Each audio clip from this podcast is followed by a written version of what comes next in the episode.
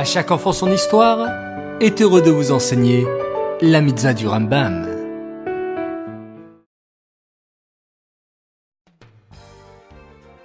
Bokertov les enfants, bonjour, comment allez-vous ce matin?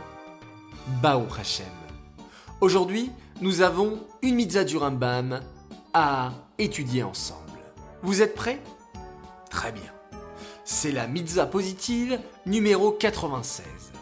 Il s'agit du commandement qui nous a été ordonné au sujet de l'impureté transmise par la chair de l'animal mort. Vous savez les enfants qu'il y a une différence entre les animaux purs et les animaux impurs, comme nous l'avons déjà expliqué. La Torah a nommé les animaux cachers avec des signes distinctifs. Aujourd'hui, le Rambam nous apprend que lorsqu'un animal impur est mort, il rend impur toute personne qui le porte, y compris les vêtements qu'elle porte. Bien sûr, cette impureté était très respectée à l'époque du Beth Amikdash. Aujourd'hui, nous n'avons plus la possibilité de garder cette mitzvah.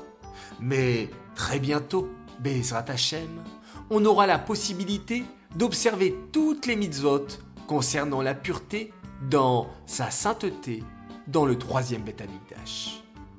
Cette mitzvah est dédiée les Nishmat, Gabriela Batmoshe, Aléa Shalom.